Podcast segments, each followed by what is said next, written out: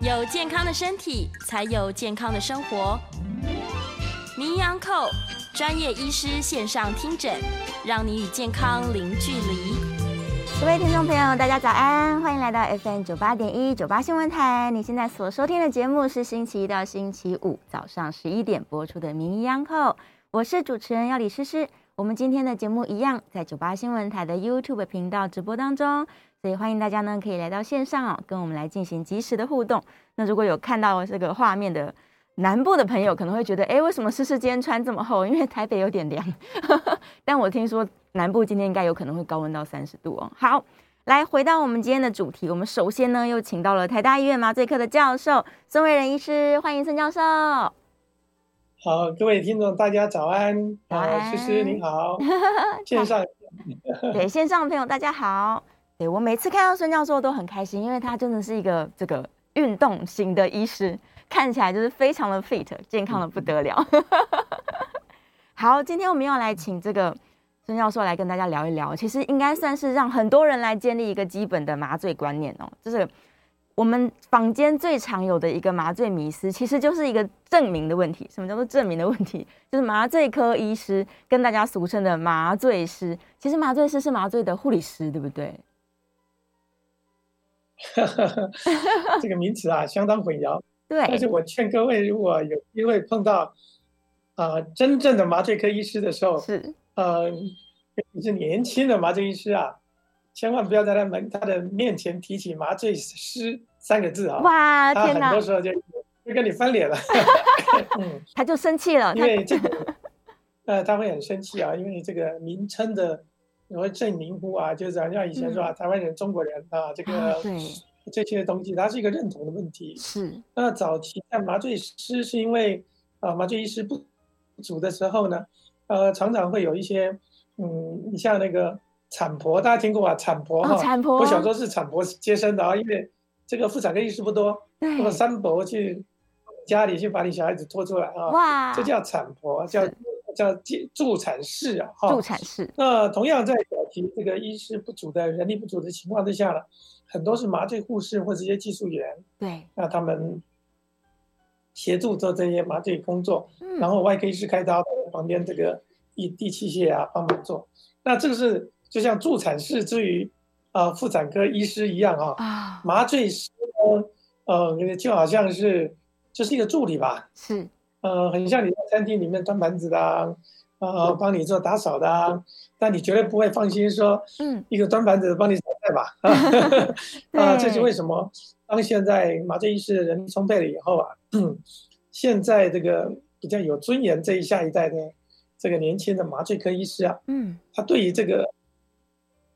被称为麻醉师这件事情，他是充满了愤怒。是非常非常在意说不不是麻醉师，是麻醉科医师。嗯，所以大家下次记得就好像，就好像诗诗，我这人家叫你是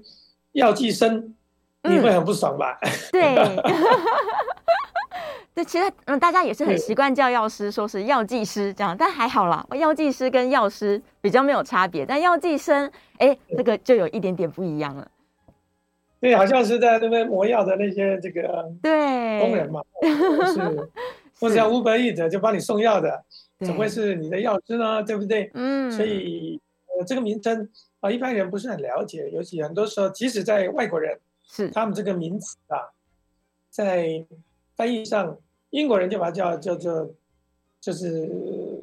做麻醉师了啊，啊尤其英国人的系统是不分的。嗯那美国人在讲很讲究啊，就是麻醉医师跟麻醉师是有差异的。哦，所以无论如何，就是说， 嗯呃，当做是一个一开始就讲，我也觉得很好，让麻醉科医师啊，他会觉得嗯很有尊严。呃，对如果大家碰到麻醉科医师，竖起拇指说：“哎呀，你是我的麻醉科 医师。”他心里都很开心啊，说对，你多打一点麻醉药。让你麻醉的更完全。 是，所以大家记得哦，下次哦，如果有遇到这个麻醉科医师，一定要称呼他是麻醉科医师，不要在这个随便开口说“哎、麻醉师”这样子。对对对， 好，这打 OK 别怪我啊，你没讲没讲清楚，有时候他马上跟你翻白眼，啊不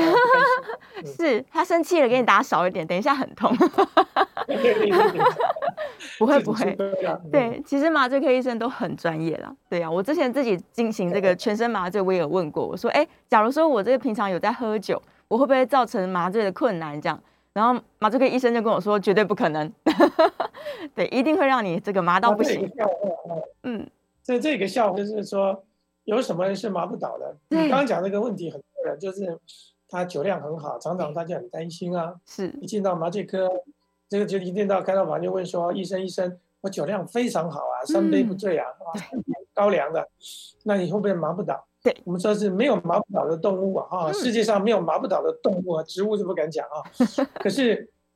是这个最难麻的动物，你猜是哪个动物呢？最难麻的嗯大象吗？哦，不是，大象用吹箭就可以了啊啊，真的啊，叫做乌龟啊，乌龟啊，啊，乌龟哦，所以乌龟是啊不为好什么麻呢的，为什么呢？乌龟反应比较慢，是不是？所以 不是因为乌龟会憋气，它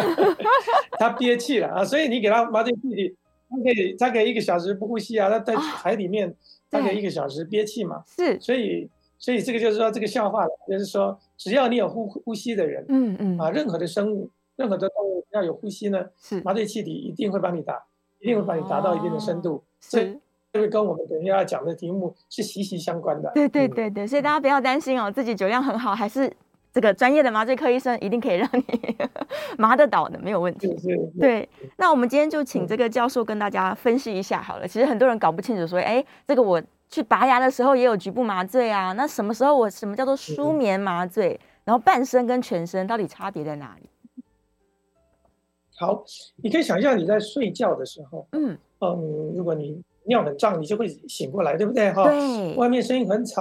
你就已经被被摇醒了，是嗯，或者人家拍拍你就醒过来。嗯，所以这样子的一个进入叫睡眠状态的时候，我们的意识是比较浅，嗯啊，很容易被外界的环境的刺激，呃，我们就就会立刻恢复我们的神智哈、是那这种我们叫做镇静的麻醉。镇静，镇静的麻醉。嗯啊，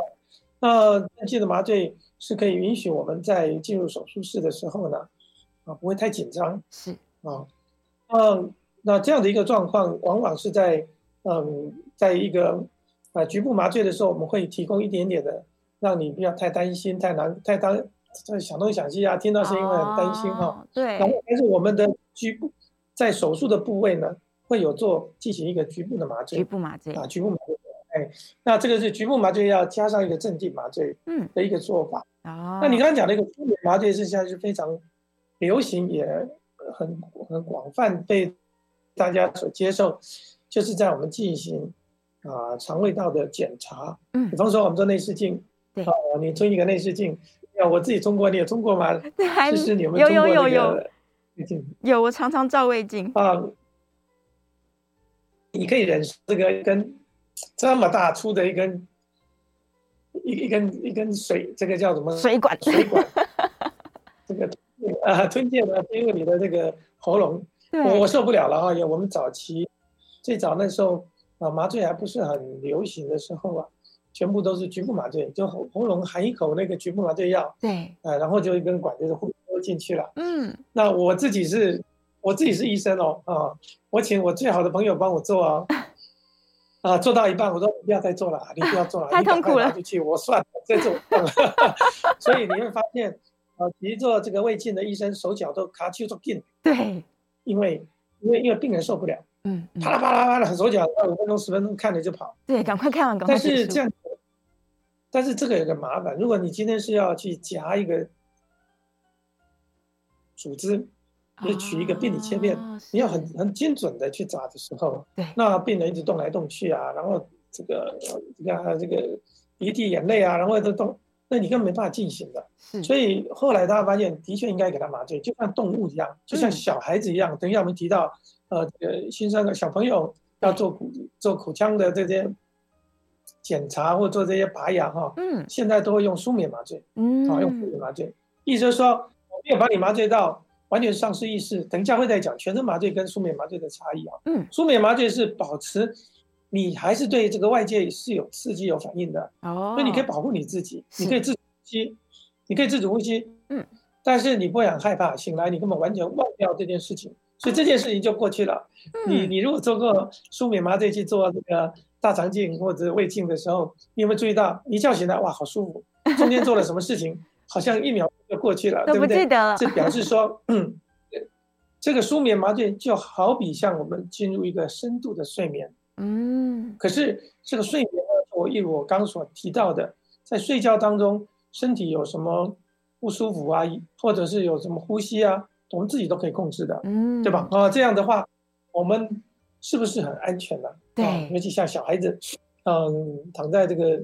这个这个草外那个牙科的椅子上面，那嗯，么嗯，爸妈都不在身边，可是外只有一个旁边只有一个牙科医师嗯，这时候你你怎么去担保他不会有吸入性这个会会呛到啊，哦对耶，或者是他会不会呼吸啊？是我们就是用用这个深度麻醉的深度是处于在一个舒眠的状态，嗯保持身体对于啊这个反射对于这个这个口水啊或者是进入气管它有一个反射作用。啊，所以舒眠麻醉是相当安全，非哎常安全它在一的个意识界在大概一半左右嗯啊，一半左右。安全性非常高。然后安安全性很高，可是它一个缺点就是说，它这个麻醉深度应该是不是太深了哈，所以嗯，比较这个嗯疼痛的手术，啊比方说要敲骨头啊，啊，嗯，你要把伤口切开呀、肚子要灌气啊，对，这样他受不了了。哦，这个这个身体的反应，这个血压会很高，嗯所以我们要进入比较更深层的麻醉。你像说我睡觉的时候，我们有浅层的睡觉，我们在做梦哈、进入到深层的睡觉，更嗯的深啊睡了觉你一动都不动，对，就是那种那种叫入定状态，啊完全是对外界环境一点反应都没有。嗯，那我们把这个深度叫做全身麻醉或半身麻醉的状态。哦，嗯因是为全身麻醉的状态是让外界的任何的刺激，嗯，身体都没有反应，完所以全你就可以用， 嗯，刀拿子起切来啊，或者是用很强力的这种介入的方式去嗯进行你这个体内深部的探索。是这手术的目的就是如此嘛，或者把脑袋打开， 心脏换掉，嗯对啊，这样的一个呃外科的手术，它需要很强力的一种破坏。嗯，所以它的麻醉深就不能只是用我们刚刚讲的舒眠。对，你想说你睡觉睡，我不能给你做手术，对不对？嗯，我不能趁着你睡觉不能给你做手术，不行能嘛会醒过因来为，对，因为你你很容易被惊醒过来。对，所以我们最怕的就是说，你其实在进行麻醉，结果你惊醒过来，这等一下我们就会提到，哎，嗯，麻醉会不会醒过？麻醉会醒过来，代表你就不是进入到全身麻醉的 状态，哇，全身麻醉的时候是不可能醒过来的。对，因为它连外界的开刀都不会痛的，嗯，这种方式就叫全身麻醉。全身麻醉，那这是刚要问的一个问题，那就是更混淆的题目叫做半身麻醉。对呀，我怎们么有会有全一身，半对不？对？全身，那那有没有半身麻醉？那半身麻醉跟全身麻醉这个名词啊，是很独有的，就是在我们的嗯中文的体系才会有这个半身麻醉。哦，英文体系没有叫半身麻醉，对，他们叫做脊髓麻醉。啊，啊脊脊髓麻髓醉麻醉，嗯，嗯，你可以想象，就是说，我们从胸口、胸口在乳突以下哈、乳嗯房以下，叫做胸胸椎的第四节以下的，都没有知觉的嗯，这麻醉，我们叫做半身麻醉。对，我再讲清楚啊，胸腺就是我们的乳头、乳房、乳头以下啊，我们做麻醉会测，用酒精测就知道到乳房、乳腺这里。啊嗯，为什么到到我们的这个胸部呢？因为那是在下的还有一个维持呼吸，在啊半身麻醉的好处，可以自主呼吸对，啊、你左脚可以动嗯，啊、你脑袋是你头可以转，但是从胸部以下，我们是完全没有知觉，甚至嗯不能移动。所以哦，这个用刀子切啊，用针刺啊是没有反应的，嗯，所以它的它的深度是可以进行最任何的手术啊、所以像腹腔手术对，啊、骨盆腔手术、啊，骨科手术、像手术啊、对都可以这么做。嗯，啊，所以判半身麻醉跟全身麻醉是我们传统所谓的麻醉。嗯哦，这种麻醉呢是可以允许任何手术能够去执行对，啊，不会去影响啊，不会让患者有任何不愉快的感觉。嗯，原来如此，差别其实真的蛮大的，就是它的深度是各自不嗯一样。 但是这个全身麻醉啊，是不是一定要插管子啊？因为你已经都没哦有反应了。是，现在全身麻醉过去大家想要全身麻醉要插一根管子在，我们看电影、对，连续剧、韩剧都会有一根管子含在嘴巴里面啊嗯， 那叫气管内管。那气管内管，呃，我可以一并说明啊，气管内管它是为了提供我们停止呼吸的时候，哦，我们用用一个机器啊，呼吸器啊嗯，帮你呼吸。哦，所以要插一个气管内管的，要插一个管子的。嗯嗯，插一个管子就是说，如果你停止呼吸了，你完全不动了，对全身不动以外，连呼吸都都失去了。对，那这时候我们就帮你做一个呼吸。嗯，那我刚刚讲过哈，自主呼吸跟被动呼吸，像我们做全全身麻醉的时候，对，一般我们都会用一个机器啊，帮助你呼吸，就是麻醉剂啊，是帮你呼吸。嗯嗯，这是全身麻醉为什么要插管的理由。哦，那半身麻醉我刚刚不是也提到了吗？它在胸口以下，对，啊，横膈膜上面都还可以自主呼吸，嗯，所以半身麻醉可以不用插管。就不用对不插对管了，太好了。是，所以很多人说、哦我不要插管，那你就做半身麻醉。对对，问题就来喽，啊嗯，问题就来喽。那有下半身，简单讲，这叫下半身的麻醉啊，是就是胸部以下，OK。那有没有叫做上半身麻醉啊？啊，对啊，有上半身麻 醉吗，啊，那当然就是没有了哈，因为哦因为上半身从这个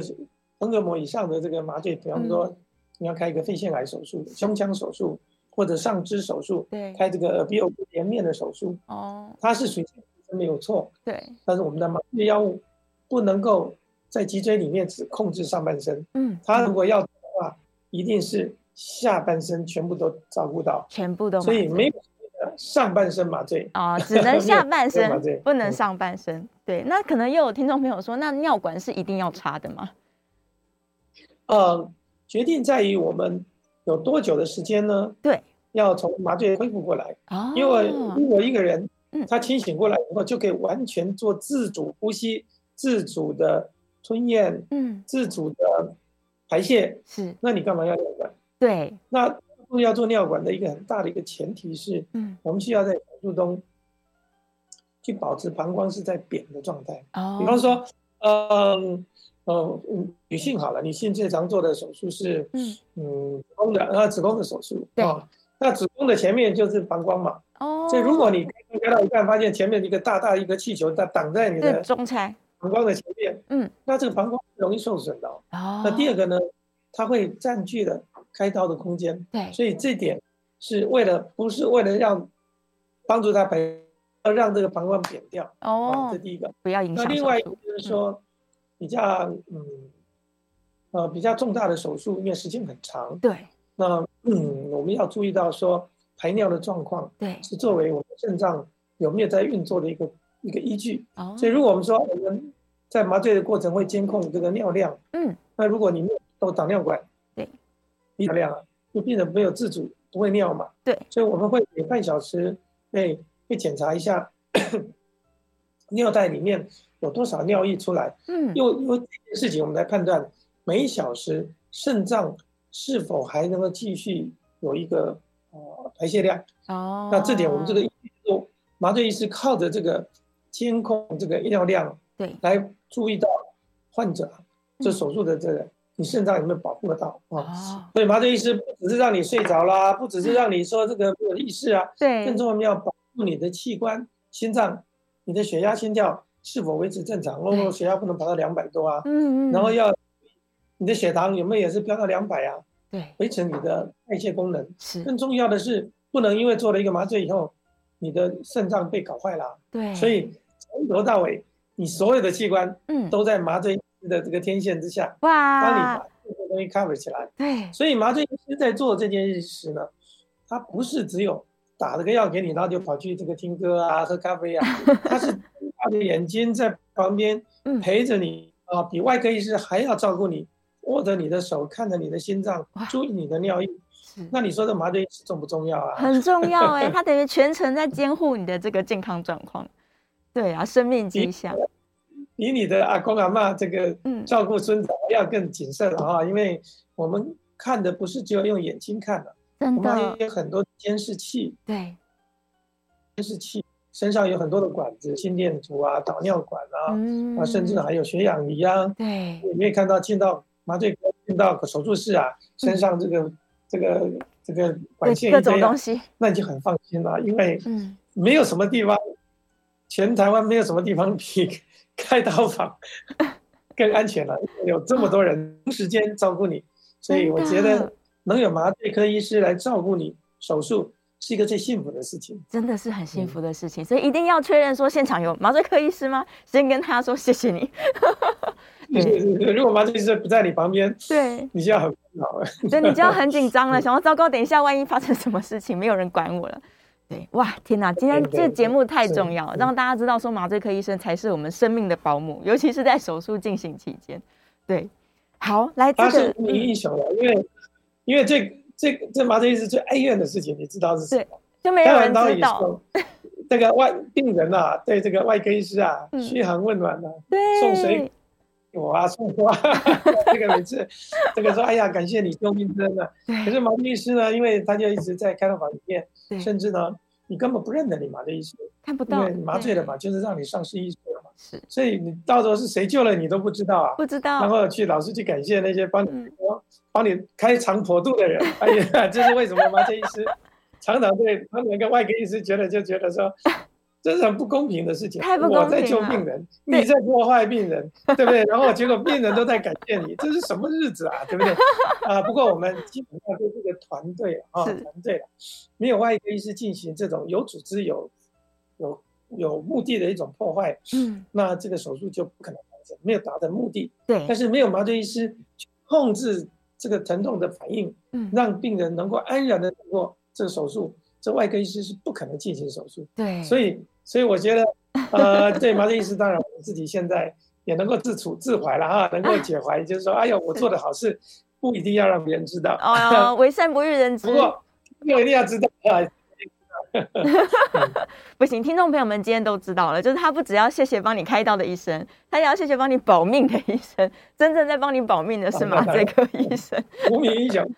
对在对睡梦对中保护你的人，没有错，没有错。哇，天哪！听完讲解才知道，说原来不是只是睡着这么简单，你是在整个麻醉过程有太多事情都在发生。 嗯，对，所以一定要好好是监控它。好，这段节目我觉得相当的重要，希望大家呢，如果没听到的听众朋友，可以回去重听。哪里可以重听呢？就是在迷 u n c l e 的 Podcast 的频道啊，你可以随时随地就去复习。那你当然，我们的 YouTube 这个影片会保留在频道上，所以欢迎大家可以上网来这个重新再复习一下。OK，我们稍微要进一段广告了。下一段节目我们是可以开放 call in 的，call in 专线是零二八三六九三三九八零二八三六九三三九八。如果你也有相关的这个麻醉的问题，或者是你刚动过手术，你即将要动手术，你很紧张，那都欢迎大家可以 call in 进来哦。我们这个孙教授会非常非常详细的让你知道说麻醉科医生如何帮助你来保护住你的身体以及你的生命。好，我们休息一下，进一段广告，马上回来。回到 FM 九八点一九八新闻台，你现在所收听的节目是星期一到星期五早上十一点播出的《名医央叩》，我是主持人要李诗诗。我们今天在节目现场呢，是在跟台大医院的麻醉科教授孙伟仁孙医师来欢迎孙医师。嗨，大家好，哎，好，回来了，马上就有一通 call in 电话进来哦，在电话线上是 Ann，来欢迎 Ann，请说。啊，你好，孙医师。哎，好，我想请问啊，如果要做手术的时候，不是要麻醉嘛？对，这个麻药是不是稍微少一点比较好的？第一个啊，哦，还有第二个，大肠镜也要麻醉，是不是那个搭的那个是麻药也是稍微少一点比较好？谢谢。好， 是，好，呃，英文有一句话叫 “less is more” 哈，嗯少就是多了哈。对，那这句话你你完全讲到一个重点，大家是担心说，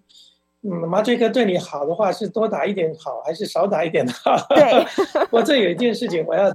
我要先跟 Anne 这个小姐哈、 嗯，说明一下啊，恰到好处就是比较好。刚啊刚好，就像说我们吃饭不能吃太饱，对，但是你吃的不够，嗯你绝对是营养不良。嗯，就是要恰到好处。是，那麻醉因为 麻醉药物不是你想象那样子，像喝酒啊，哇，嗯灌灌灌一瓶高粱你就可以麻醉，不是这样子的。那麻醉哈、它是有几个成分的麻醉药物嗯，一哦起同时提供，那这个我们叫做这个多多元的多元的方式啊、对，所以我们可以不必把麻醉药物调到最高的浓度，因嗯为这的确是有危险，没有错。这个观点来讲，你的出发点是正确的。嗯，但是因为我们为了担心说这个用太多的药物，呃，就会致死，这以前我们都听到太多这种故事，嗯是不是？我们今天听到说，哎，有用那乙醚啊放在眼上，然后都那个医生跑去吃喝个咖啡回来，人死掉了。哇，那当然是错的，嗯对，因为你不能够用一个单一的药物、单一的这个吸入器你然后就毫无节制的去使用，所以我们会在使用吸入性麻醉气体维持在最低的可接受的范围。嗯，那万一不足怎么办？那麻醉医师是有很多方法的哈，哦所以我们不会跟你说少打一点麻醉，我给你不同的麻醉药物，嗯然后来弥补这个麻醉各个项目的需求。比方说啊，麻醉里面有疼痛啊，对，病人会乱动啊。比方说你动一个眼科手术，嗯，嗯如果你眼球一直在转，你想眼科医师怎么开刀？没办法，他就把左眼开到右眼去了，对不对？这你要吗？ 对不对？所以对于一个开刀手术的进行嗯，它有几个要求，是就是不能动啊，然后不能因为这样的血压太高，呃，生理的反应，然后病人不能疼痛，嗯，所以在这些需求之下，麻醉医师会用三种到四种的药物对，同时进去，很像你煮个菜，你不会这个菜丢进去炒一炒，再拿起来给人吃了吧？嗯，你会加佐料啊，你会加一些香料，甚至也配一些配菜。对，好的麻醉医师就是一个非常棒的一个厨师，他东加加西加加，可是做出来呢，色香味俱全，哦，然后用到的药物，嗯每一个药物都是最少的剂量。是我不知道这样有没有回答你哦，就是我如果用三种不同的药物，嗯，或者更棒的麻醉用五种药物，哦，哦，五种药物每一种药物都用到低于，嗯，甚至最安全的范围之下还要更低。是那你想想看，当这个药物退了以后，它有什么任何危险吗？没有危险，当然是好。对，所以以麻醉医师在做的这种麻醉叫平衡麻醉，嗯严格上来讲，很像大家所熟悉的中药的做法。是中药它觉得很安全，对吧？安全安全，因为中药是把一锅子的东西拿去煮嘛，对不对？各式各它样，不会是有把一根什么什么葛根给你煮到这个成膏，然后给你用，那是太危险了。嗯中药单处理的时候是比西药还要毒的，是大家听过吗？啊，那些什么汞啊，什么那些弄进去，如果用单方的话，嗯它的成分是非常毒的。可是中药它做了一件很重要的突破，它让不同的药物合并在一起，然后它的毒性就因此降低，它稀释了。可是它不同，它的需求靠着各种，呃，这个呃，是是是这方面的专家了啊，就是我们如何让药物之间之间的互动互动啊，然后能够加成，是达到我们的止痛效果、不动的效果。嗯，然后达到这个不能够很顺利进行，可是药物的剂量是最低的，对啊所以它不是最少的剂药物，而是最低剂量的药物，对靠着这个组合式的方式。你假如说打组合拳嘛，对不对？我不能只打一拳，对不对？我有各种方式去打，对那，你达到的加总效果，这个就是学问了哈、嗯，所以我我一直提醒各位说，呃，我能不能，如果你要做麻醉，很简单，我家喝酒，对呃，喝很多很多酒对麻醉，这个想法就是 Anne 小姐所所担心的事情。对太多的单单一一种的同一个剂剂下提升它的最高的剂量嗯是有致死的可能。哦是，所以麻醉师现在的专业就是告诉你说，你不用担心这件事情。对啊，我们还有不同的东西。对我们口袋里面有一 箩筐，就是一个光谱一样的一个嗯调色盘，我们用个调色盘，我不是用一一一一桶油漆把你倒在身 上，是用个调色盘，是他们画不一样的画。嗯我讲这样子应该是对你有，是不是能够比较能够放心一点呢、啊？ 对，他应该就不要太担心了。其实真的是量都蛮少的，只是比较多种一起这样 子。你想确定这个麻醉医师帮你做就 好了。对啊，对啊，交给他麻懂得醉比科你多医师。 好，电话线上有一位林先生，林先生请说。哎，思思好，孙医师两位好哈。哎，早安。哎，早安早安。你好啊，现在外面下的大雨哈，都要嗯流眼泪了。我们还是要跟麻醉科医师说声感谢哈，因为他们都哦真的在保护我们的嗯哈。真我的想请教的是，孙医师的是说哈，刚您好像有提到说，呃，没有所谓的上半身的麻醉啦哈。嗯，那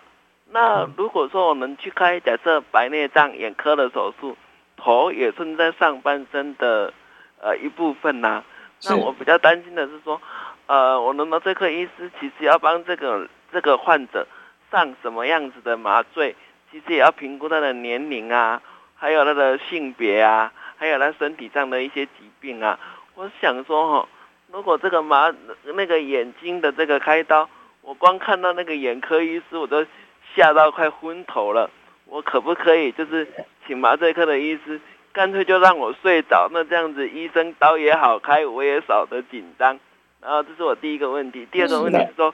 睡眠呼吸中止症的人呢、啊他如果要上麻醉，麻醉科医师是不是要担心说不能上太多，也不能上太少，上太多怕他的那个气道会受到阻塞之类的影响，是不是麻醉科医师也需要考虑的呢？以上两个问题请教，我在现场收听。好，嗯好那林先生很专业啊、哦，哦嗯因为显然你为这个事情所 苦了。第一个就是说，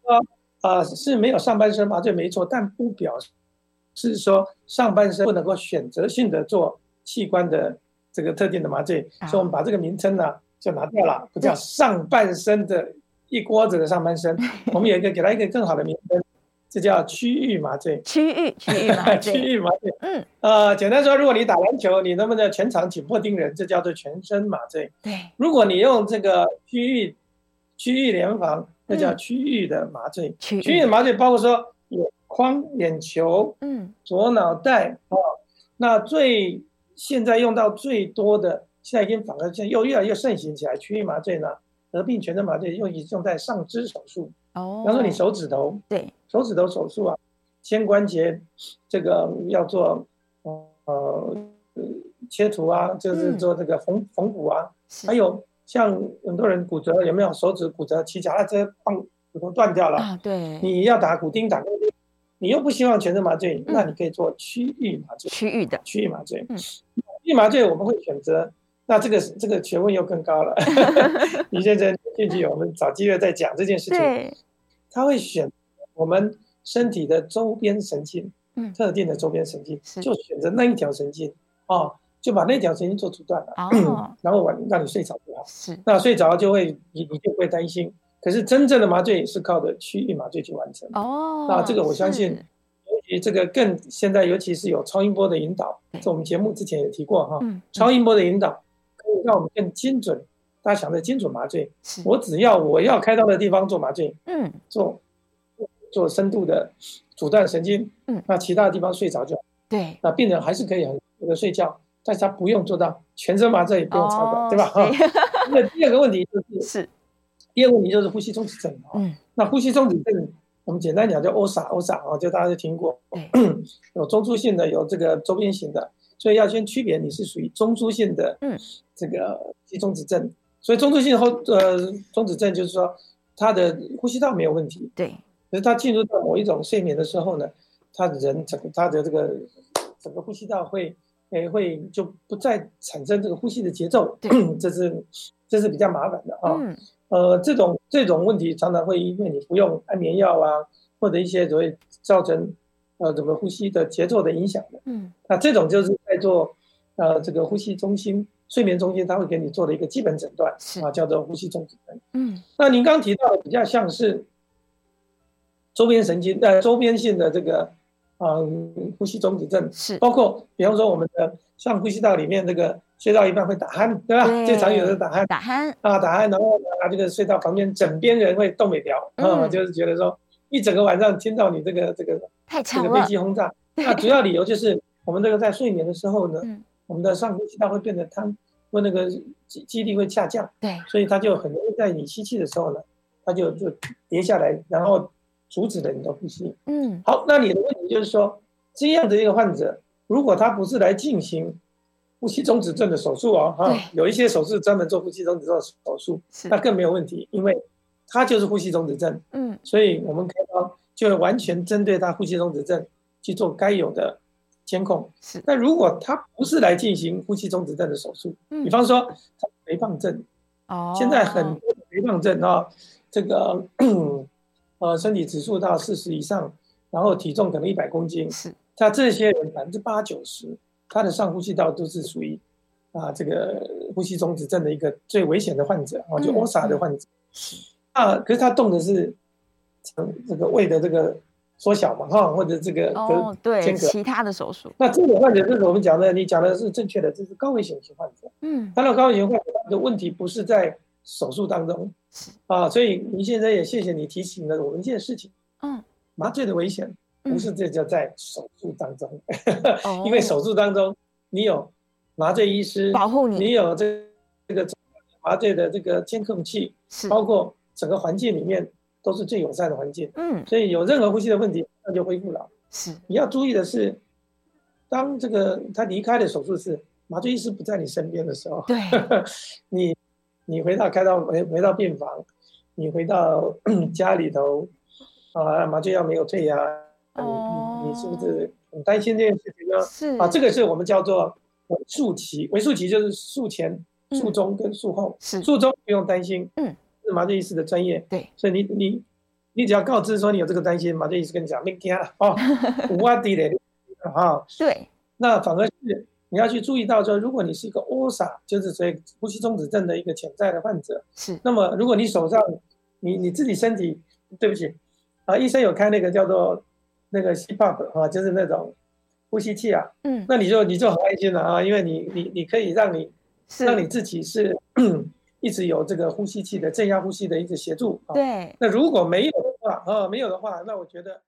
欢迎回到 FM 九八点一九八新闻台，你现在所收听的节目是星期一到星期五早上十一点播出的《名医央叩》。呃，我是主持人要李诗诗。我们今天的节目呢，同步在九八新闻台的 YouTube 频道直播中哦。然后这边有一个国中跟高中的英文难度相比呢，差距是比较大的。家里面如果有国三升高一的学生，跟你们分享一个讲座的视听讯息。飞哥英文推出高一自由英文学习方法讲座，欢迎家长带着孩子免费参加。而且参加就送英文作文、成语书哦，鼓励孩子把握升高中之前这段衔接高中英文的黄金时期。预约试听，请上飞哥英文的官网或者拨打报名专线零二二三八三一二三五零二二三八三一二三五。好，回来了，这个问题非常的踊跃，我们再次欢迎台大医院麻醉科的教授孙维仁医师。好了，我们刚刚是不是讲到还有一点点还没讲完，就是如果他有睡眠呼吸中止，他已经手术结束了，他要更加小心。是的，是的，嗯，是是是，好，来，我们在电话线上有一位许先生，许先生，请说。呃，孙医师您好，主持人您好哈你。好，哎、我记得上个月孙医师有讲到那个关于筋膜筋膜疼痛的问题。嗯，对，那我想请教孙医师，就是说，像身体上这种疼痛，如如何去辨别是筋膜疼痛还是其他，例如说压迫到神经，或者是脊椎或者肌肉的的问题，还是只能够用消去法，就是先试一个，然后逐渐排除这样子。嗯，哎我的问题就是这样子。是，好。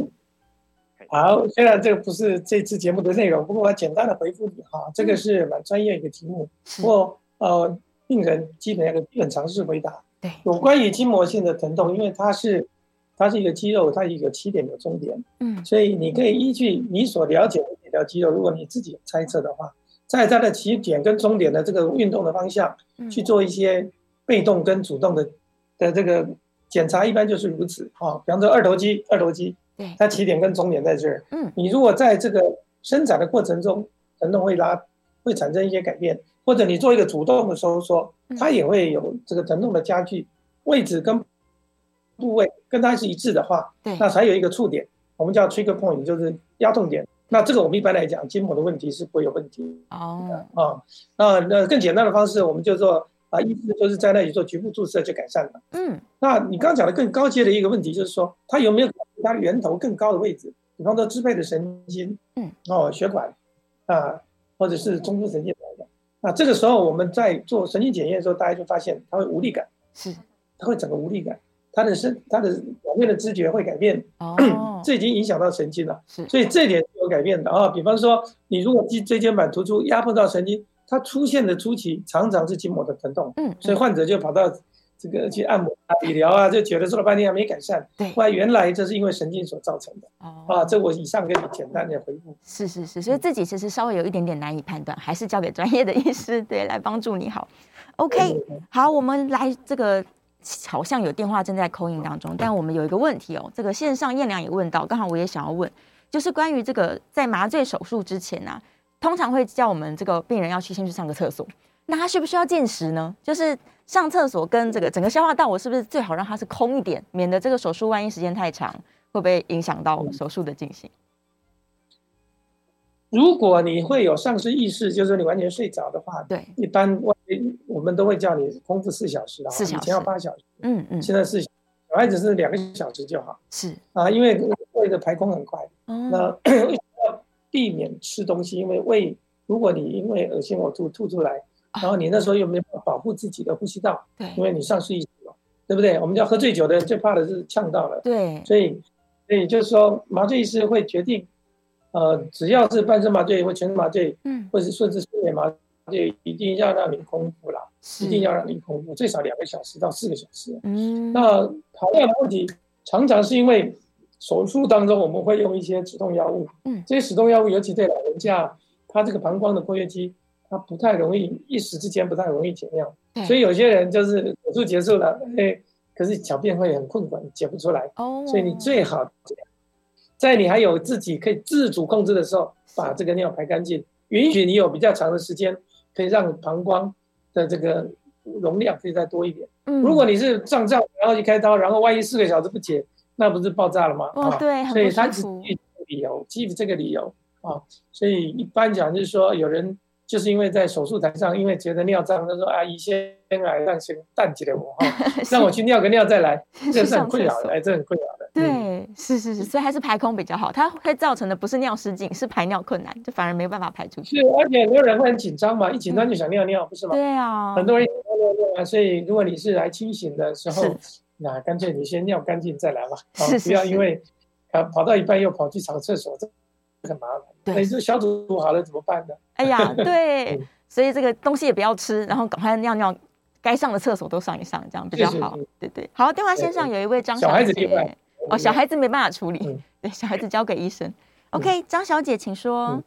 喂，你好，哎，你好，医生麻烦医生嗯好，我想请问一下，就是我妈妈九十五岁，嗯，她有一个零点七的肾结石，然后现在还有一个是在输尿管，是，就是医生建议用那个卵丝内视镜和镭射把这个石头取出来。嗯，我是想，她年纪这么大，嗯如果像苏医生讲的舒眠麻醉，对这，个时间上来得及吗？还是一定要全麻或者是半麻，或者还有什么好的方法？嗯，还有一个问题就是说，内视镜取石哪个方法比较适合九十五岁的老人家？谢谢。好，好，呃，这样的一个手术对老人家绝对是有必要啊，因为九十五岁啊，嗯，任何一个感染，不要说是新冠感染啊，一个尿路的感染，常常会有生命的危险。是，更严重的话，它会有立立即性的败血症啊，所以呃，泌尿科医师一定会很希望 赶快把石头拿掉。对，尤其是石头放的久了，它会淤积，产生很多的细菌在里面的淤积嗯。但如何去取得，这是机械性的动作。第一个，它要通过我们的这个嗯尿道，通过我们的膀胱，然后进入你的这个啊、嗯输尿管。对所以这个过程其实是是蛮艰难的啊，因为你一定要看得到，有这个有一个硬管子、软管要过去嗯，它不只是软管，还有硬管要过去。所以一般在我们台大医院，我们会要求，我们希望要做一个最起码做到舒眠。是，舒眠就有必要。舒眠麻醉就像我们刚刚在提到的这些大肠镜、内内视镜的检查嗯，它的最大好处是保持保持这个患者人的这个自主呼吸还可以呼啊，吸自主控制自己的所有的器官，所以是现在这么安全的。虽然九十五岁，我们一般知道他所需要的麻醉的剂量嗯，来使用的方法是呃是要比较低一点，对这更更加凸显说我们需要找好的麻醉医师，有更好的监控。嗯，你要把它当成一个呃比较嗯完整的一个麻醉，虽然你用的麻醉剂量是比较轻，是，那不需要，我认为不太需要用到全身麻醉的插管，嗯，一般的舒眠麻醉就可以做到。是，老人家其实他的神经系统是是很容易压制的，嗯你要担心的是他醒不过来，醒不过来，哦太重的麻醉他醒过来时间很长，所以以现在的麻醉的技术，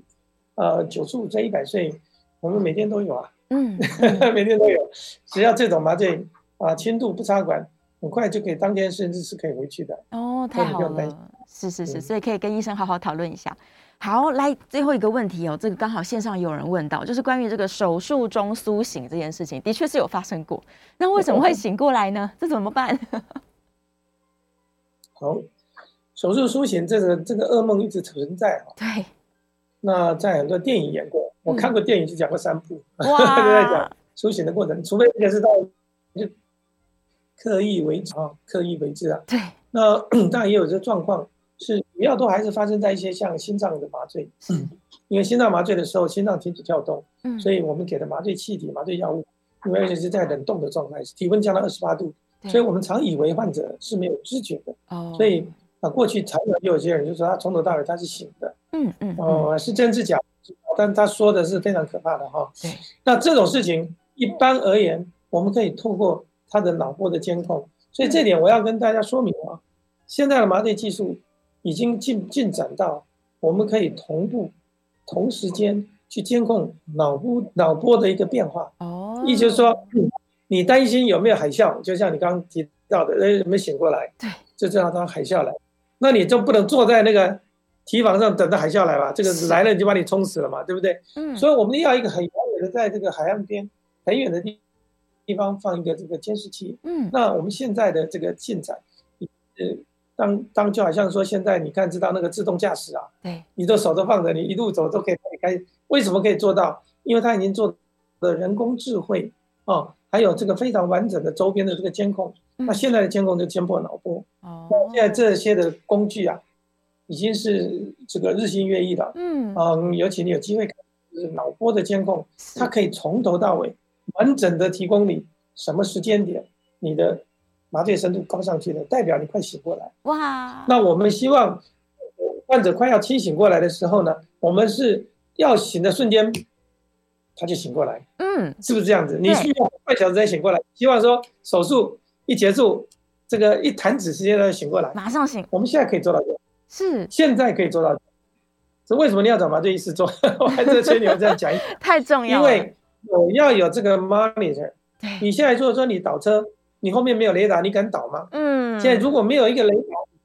都不敢倒车，你怕不小心掉到洞里面去，或者是踩到哪儿去。对所以一样的道理，没有很好的这个脑波的监控，是，你没有资格说你对麻醉深度嗯是有了解的，能够掌控的。嗯，啊、不管你再怎么高明，你可能是拖的时间也是九十五岁，